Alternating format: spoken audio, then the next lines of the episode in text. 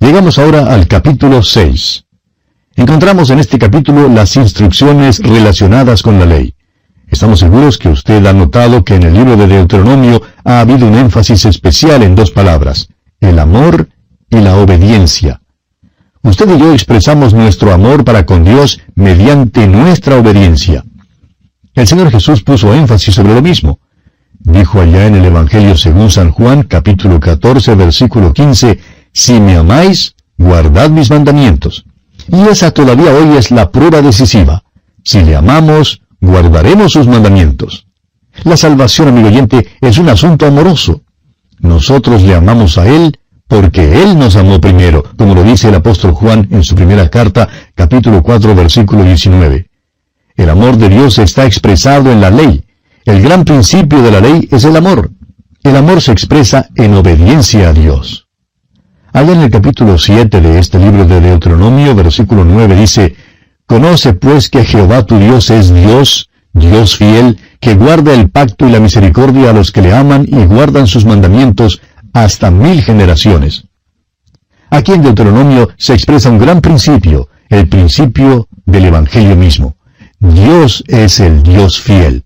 Trata con nosotros según su misericordia. Ahora este capítulo 6 contiene el gran mandamiento. Leemos en el versículo 5, y amarás a Jehová tu Dios de todo tu corazón y de toda tu alma y con todas tus fuerzas. Nosotros llamamos a Él porque Él nos amó primero. Nuestra obediencia es la manifestación de nuestro amor. En este capítulo y por todo el libro de Deuteronomio, el énfasis está en guardar los mandamientos. Sí, en guardar los mandamientos. La obediencia es la evidencia del amor. Podemos preguntar, ¿Qué hay de nuevo en cuanto al amor en el Nuevo Testamento si el amor se halla en el Antiguo Testamento? La diferencia es que en el Nuevo Testamento el amor de Dios ha sido traducido en la historia por medio de la encarnación y la muerte de Cristo. Nos dice el apóstol Pablo en su carta a los Romanos capítulo 5 versículo 8, Mas Dios muestra su amor para con nosotros en que siendo aún pecadores, Cristo murió por nosotros. Escuche bien, murió por nosotros es que una cosa es expresar el amor sacando a los israelitas de Egipto y otra cosa es morir por ellos. Una cosa es decir algo desde la cumbre del monte Sinaí y otra cosa es bajar y tomar nuestra débil humanidad haciéndose semejante a los hombres y morir sobre una cruz por nuestros pecados. Repetimos, amigo oyente, que la salvación es un asunto amoroso.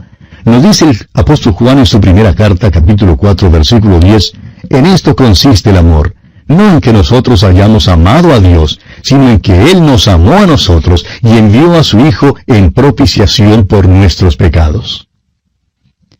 Estamos estudiando todavía el segundo discurso de Moisés. En los capítulos 5 al 7, Él da una repetición e interpretación de los diez mandamientos. Leamos pues los primeros dos versículos de este capítulo 6 de Deuteronomio. Estos pues son los mandamientos, estatutos y decretos que Jehová vuestro Dios mandó que os enseñase, para que los pongáis por obra en la tierra a la cual pasáis vosotros para tomarla, para que temas a Jehová tu Dios, guardando todos sus estatutos y sus mandamientos que yo te mando, tú, tu hijo y el hijo de tu hijo, todos los días de tu vida, para que tus días sean prolongados. El énfasis está en la obediencia, como ya hemos dicho. En realidad hay solamente dos clases de personas en el mundo, aquellos que aman a Dios y aquellos que le aborrecen. La actitud del corazón de las personas es evidenciada por su obediencia o por su desobediencia. Escuche usted las palabras del capítulo 5 de Deuteronomio versículo 29. ¿Quién viera que tuviesen tal corazón que me temiesen y guardasen todos los días todos mis mandamientos para que a ellos y a sus hijos les fuese bien para siempre? Por medio del profeta Isaías, Dios dijo lo siguiente allá en el capítulo 29 de Isaías, versículo 13. Dice pues el Señor, porque este pueblo se acerca a mí con su boca, y con sus labios me honra, pero su corazón está lejos de mí, y su temor de mí no es más que un mandamiento de hombres que les ha sido enseñado. ¿Recuerda usted cómo el profeta Samuel reprochó al rey Saúl? Allá en el primer libro de Samuel, capítulo 15, versículo 22, leemos, Ciertamente el obedecer es mejor que los sacrificios y el prestar atención que la grosura de los carneros. Cuando el Señor Jesús dio su comisión a Simón Pedro, hizo una sola pregunta. Simón, hijo de Jonás, ¿me amas? El apóstol Pablo nos dice en su carta a los Romanos capítulo 13 versículo 10, el cumplimiento de la ley es el amor. Lo más maravilloso en el cielo será ver al Señor Jesús y darme cuenta completamente de que me ama y que se dio por mí. Pero maravilloso también será que yo amaré a todos y que todos me amarán a mí. Ahora eso, amigo oyente, hará que el cielo sea un lugar maravillosísimo. Leamos ahora el versículo 3 de Deuteronomio capítulo 6. Oye pues, oh Israel, y cuida de ponerlos por obra, para que te vaya bien en la tierra que fluye leche y miel, y os multipliquéis, como te ha dicho Jehová, el Dios de tus padres. Habían prometido guardar todos los mandamientos del Señor y sin embargo fracasaron, y todavía fracasamos hoy, amigo oyente. Y llegamos ahora a una declaración considerada por muchos teólogos como la declaración más grande en toda la Escritura. Leamos el versículo 4 de este capítulo 6 de Deuteronomio. Oye Israel, Jehová nuestro Dios, Jehová uno es. Dios aquí es la traducción para Elohim. Elohim es una palabra en plural. Siendo que no se da un número con ella, uno puede pensar que el número es tres. En hebreo hay una palabra en singular, una palabra dual y una palabra en plural. Cuando es plural, pero no se da número, uno puede pensar que es el número tres. Por eso, esta es una referencia a la Trinidad. Oye Israel, Jehová nuestro Elohim, es decir, la Trinidad, Jehová uno es. Israel vivía en un mundo de idolatría. Las naciones eran politeístas, es decir, adoraban a muchos dioses. El mensaje que la nación debía dar al mundo era el mensaje de la unidad de la deidad. Jehová nuestro Elohim, uno es. Ese es el mensaje para un mundo dado a la idolatría. Hoy en día vivimos en un mundo no tanto de idolatría y politeísmo, sino de ateísmo. En este mundo hoy en día debemos dar el mensaje de la Trinidad. Hay el Padre, el Hijo y el Espíritu Santo. Estamos hablando en cuanto al mismo Jehová. Él es nuestro Elohim, nuestra Trinidad, pero Él es uno. Continuemos ahora leyendo el versículo 5 de este capítulo 6 de Deuteronomio. Y amarás a Jehová tu Dios de todo tu corazón y de toda tu alma y con todas tus fuerzas. Nuestro Señor Jesús cita este como el principal mandamiento de todos. Dice allá en el Evangelio según San Marcos capítulo 12 versículos 28 al 31, acercándose uno de los escribas, que los había oído disputar y sabía que les había respondido bien, le preguntó, ¿cuál es el primer mandamiento de todos? Jesús le respondió, el primer mandamiento de todos es, Oye Israel, el Señor nuestro Dios, el Señor uno es. Y amarás al Señor tu Dios con todo tu corazón y con toda tu alma y con toda tu mente y con todas tus fuerzas. Este es el principal mandamiento. Y el segundo es semejante. Amarás a tu prójimo como a ti mismo.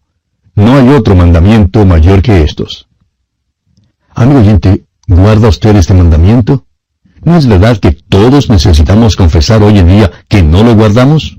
No le amamos con todo nuestro corazón y con toda nuestra alma. Usted está escuchando a un predicador ahora mismo, y él tiene que confesar que él no lo guarda. Ojalá que lo pudiera guardar.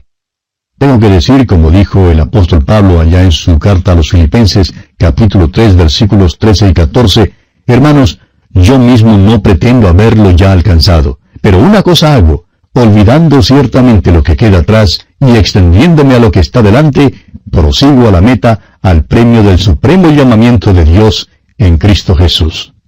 Sí, amigo oyente, quiero decir hoy en día que le amo. Ojalá que le amara más. Pero le soy el objeto de mi afecto. En verdad puedo decir que le amo. Y esa es la prueba verdadera. Eso es lo que él preguntó a Simón Pedro. ¿Me amas? le dijo. Y creo que hoy me hace la pregunta a mí también. Y se la hace a usted, amigo oyente. Debemos sentarnos a sus pies y conocerle mejor. Él es señalado entre diez mil y todo él codiciable. Él es nuestro Salvador, es nuestro Señor, Él es nuestro Dios. Y debemos decir con Pedro, como dijo allá en el capítulo 6 de San Juan, versículos 68 y 69, Señor, ¿a quién iremos? Tú tienes palabras de vida eterna y nosotros hemos creído y conocemos que tú eres el Cristo, el Hijo del Dios viviente.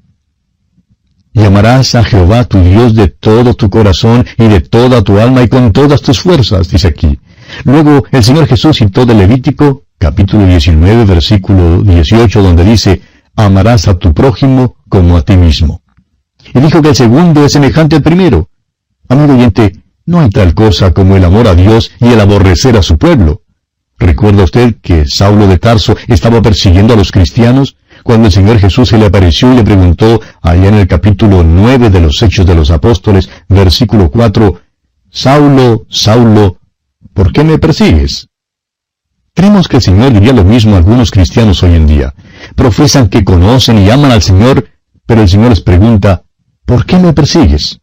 Ellos tratarían de contestar que aman al Señor y que no le están persiguiendo, pero el Señor les responderá, entonces, ¿por qué criticas tan cruelmente al hermano fulano de tal?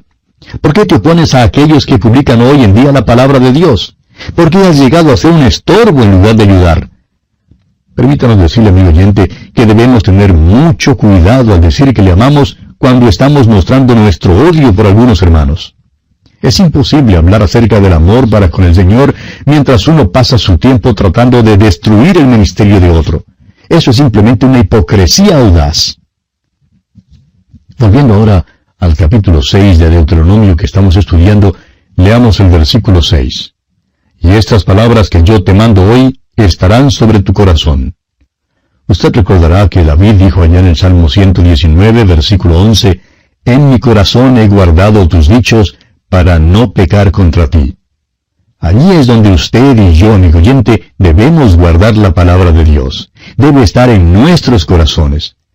Continuemos ahora leyendo los versículos 7 al 9 de este capítulo 6 de Deuteronomio. Y las repetirás a tus hijos y hablarás de ellas estando en tu casa y andando por el camino y al acostarte y cuando te levantes. Y las atarás como una señal en tu mano y estarán como frontales entre tus ojos, y las escribirás en los postes de tu casa y en tus puertas. El apóstol Pablo dice lo mismo en su carta a los Efesios capítulo 6 versículo 4. Y vosotros, padres, no provoquéis a ir a vuestros hijos, sino criadlos en disciplina y amonestación del Señor.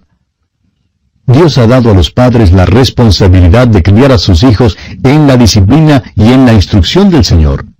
A través de todas las escrituras hay mucho que se dice en cuanto a la responsabilidad de los padres. En Proverbios 22.6 leemos, Instruye al niño en su camino, y aun cuando fuere viejo, no se apartará de él. Ahora eso no quiere decir instruirlo en el camino que usted quiere que vaya. Quiere decir que Dios tiene un camino que él debe seguir y que usted como padre debe enterarse de cuál es ese camino que Dios tiene para su hijo. Esto quiere decir, Padre que nos escucha, que usted debe permanecer cerca de Dios. Estas palabras deben ser guardadas delante de ellos en todo tiempo. Usted sabe que la compañía Coca-Cola tiene propaganda por todas partes. Vemos la propaganda en las vallas anunciadoras y en los letreros de neón y en las lámparas de neón por todas partes. Dios dice que su palabra debe ser escrita en los postes de las casas y en las puertas. Él quiere que la palabra esté constantemente delante de nosotros. No es extraño que los hombres se vuelvan hoy en día al licor, a los cigarrillos y a las drogas. Estas son las cosas que están delante de nuestros ojos. Están en la pantalla de televisión, en el radio y en toda propaganda. Los jóvenes acuden a estas cosas porque con ellas se encuentran en todas partes. Y Dios quiere que su palabra sea enseñada a su pueblo así, de la misma manera. Debe de ser vista en todas partes.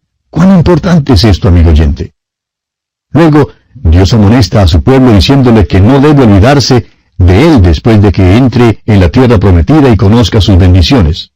Es cosa extraña que cuando los hermanos son bendecidos, están propensos a olvidarse de aquel que les ha bendecido. Pasemos ahora al versículo 13 de este capítulo 6 de Deuteronomio.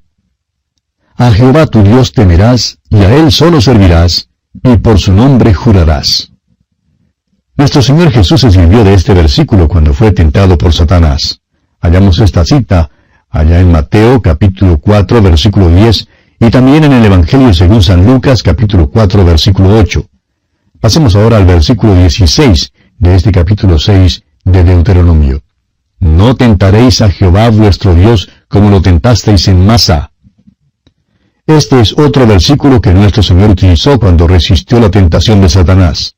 Este versículo se cita en el Evangelio según San Mateo, capítulo 4, versículo 7, y en San Lucas, capítulo 4, versículo 12. No es extraño, pues, que Satanás aborrezca tanto el libro de Deuteronomio y lance sus ataques contra él. Pasemos ahora al versículo 23 y leamos hasta el versículo 25. Y nos sacó de allá para traernos y darnos la tierra que juró a nuestros padres. Y nos mandó Jehová que cumplamos todos estos estatutos y que temamos a Jehová nuestro Dios, para que nos vaya bien todos los días, y para que nos conserve la vida como hasta hoy. Y tendremos justicia cuando cuidemos de poner por obra todos estos mandamientos delante de Jehová nuestro Dios, como Él nos ha mandado. Dios los había sacado de la tierra de Egipto, y su propósito es traerlos a la tierra prometida. Y así es con nuestra salvación. Dios nos ha salvado de la muerte, del pecado y del juicio. Nos trae al cuerpo de Cristo, al lugar de bendición, a la comunión con Él mismo, y por último, al cielo. Nuestra salvación todavía no es completa. El apóstol Pablo en su carta a los Romanos capítulo 4 versículo 25 nos dice que fue entregado por nuestras transgresiones y resucitado para nuestra justificación. Fue resucitado para nuestra justificación a fin de que estuviéramos completos delante de Él. Bien, vamos a detenernos aquí por hoy, amigo oyente, porque nuestro tiempo ha terminado ya.